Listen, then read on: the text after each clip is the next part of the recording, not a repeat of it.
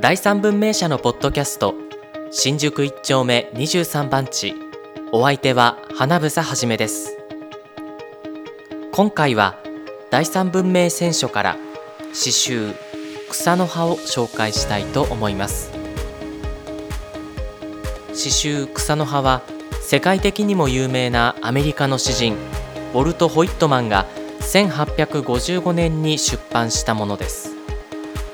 第三文明社から発刊しております詩集草の葉は創価学会の池田大作名誉会長が草の葉に寄せるとの前文を寄せてくださいました。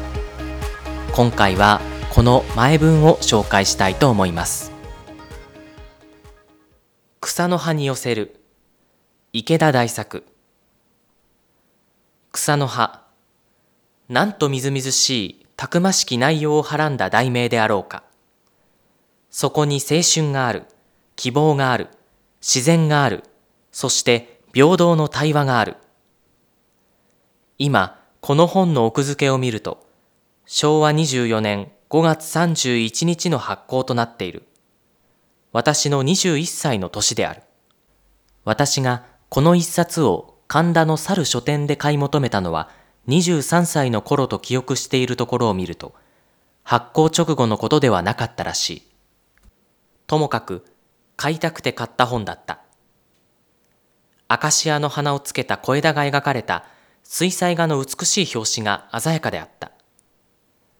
505ページという分厚い本である。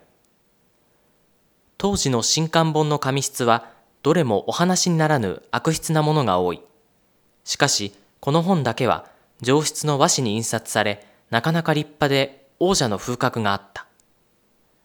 定価550円を支払うとき、私は財布が急に軽くなるのが一瞬気にかかったことを覚えている。今なら2、3000円はする本であろう。思いもかけぬ衝撃はその後に待っていた。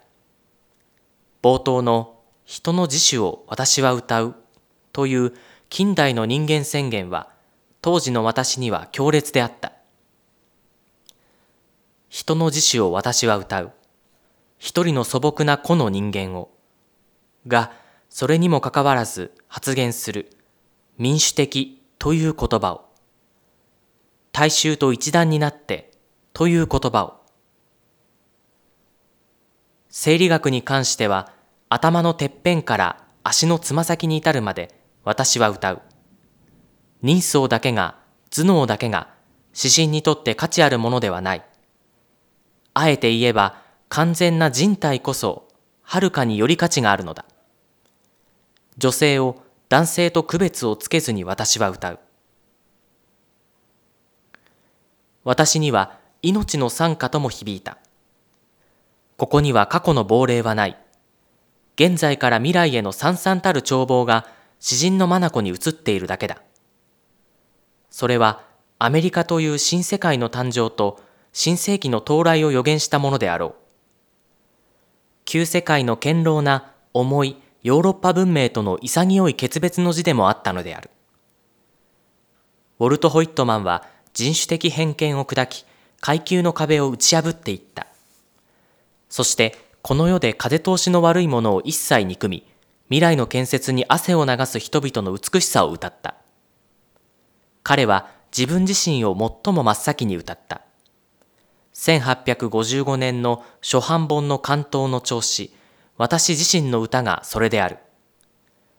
富田彩花役の一冊には、幸いにしてこの調子の簡約が載っている。私は私自身を商用し、また私自身を歌う。そこで私が身につけるところのものは君にもつけさせる。なぜなら私に属する一切の微分子は同様に君にも属するのだから。この調子をたどっていくと、中ほどに彼の人間像が鮮明に浮かんでくる。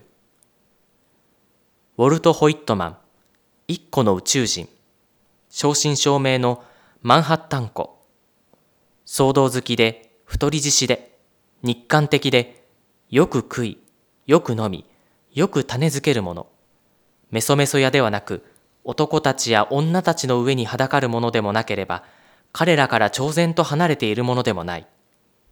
無作法者以上に謙遜なものでもない。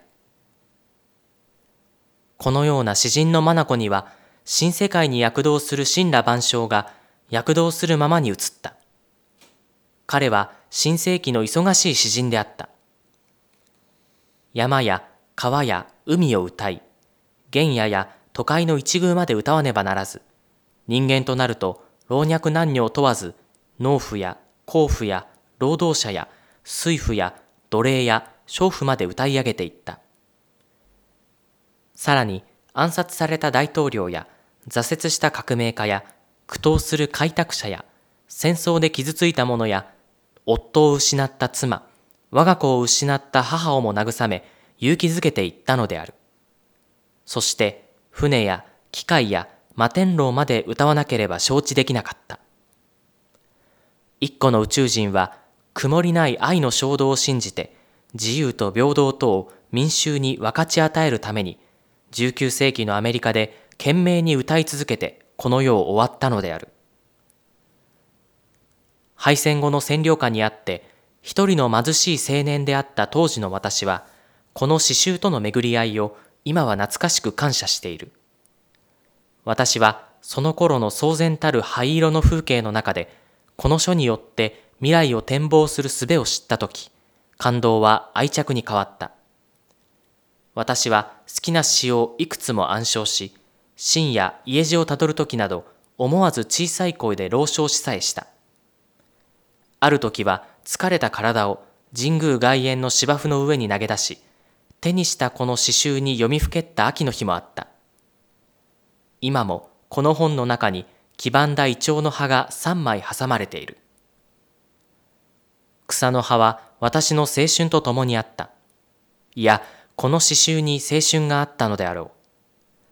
勇気も未来も熱情も青春が必要とするすべてのものが詩人の祈りとともにこの一巻にあったと言ってよい。